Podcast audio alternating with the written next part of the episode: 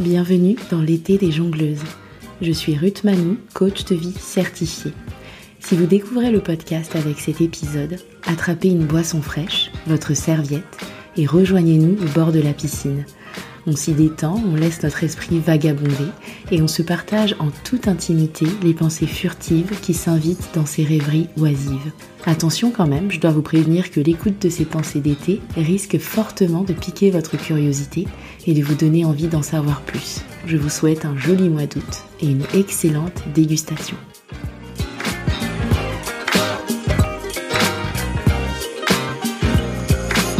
Hello hello la pensée que je vous présente aujourd'hui a pour but de vous réconcilier plus encore avec votre vie émotionnelle et avec les fameuses émotions dites négatives.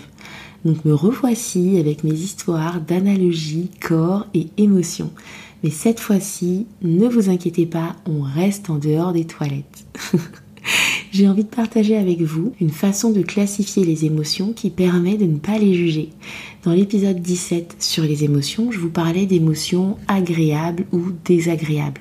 Là, on classait les émotions en se basant sur le ressenti physique. Aujourd'hui, plutôt que de parler d'émotions positives ou négatives, je vous propose de parler d'émotions anaboliques ou cataboliques. Mhm. Attendez, je vous dis tout. L'anabolisme et le catabolisme sont les deux composantes du métabolisme. Ce sont deux phénomènes qui se produisent dans notre corps et qui ensemble assurent sa survie et son bon fonctionnement. Le catabolisme, c'est tous les processus qui décomposent de grosses molécules pour fournir de l'énergie au corps. La digestion par exemple ou encore la réaction de stress, dont on a vu dans l'épisode 16 que l'objectif était de fournir un surplus d'énergie pour fuir ou se battre face à un danger. L'anabolisme correspond au processus de synthèse qui vont permettre des choses assez chouettes comme la croissance, l'augmentation de la masse musculaire ou encore le stockage de l'énergie. Et donc, si on applique ces concepts très physiologiques à notre vie émotionnelle, on peut dire que les émotions associées à notre réaction de stress, soit le combat de l'ordre de la colère, de la confrontation ou encore la fuite, de l'ordre du repli sur soi, de l'évitement ou autre, sont des émotions cataboliques ou encore des émotions qui fournissent de l'énergie catabolique.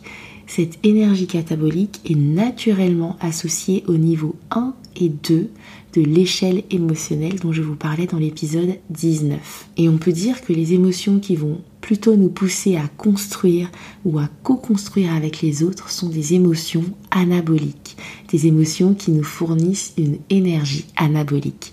Ce sont toutes les émotions qui vont nous pousser à être en connexion avec les autres, à être dans la coopération, dans la créativité ou encore dans le non-jugement. Ces émotions qui nous produisent de l'énergie anabolique sont associées au niveau 3 à 7 de notre échelle des émotions.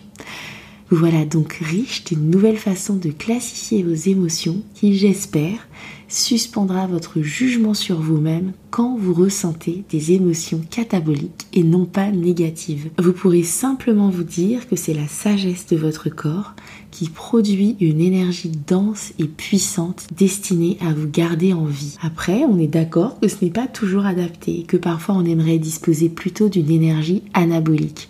Mais ça, c'est une autre histoire. Et ça, ça se travaille.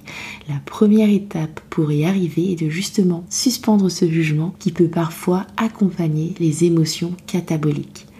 Je vous dis à très vite pour la prochaine pensée à grignoter et en attendant, prenez soin de vous.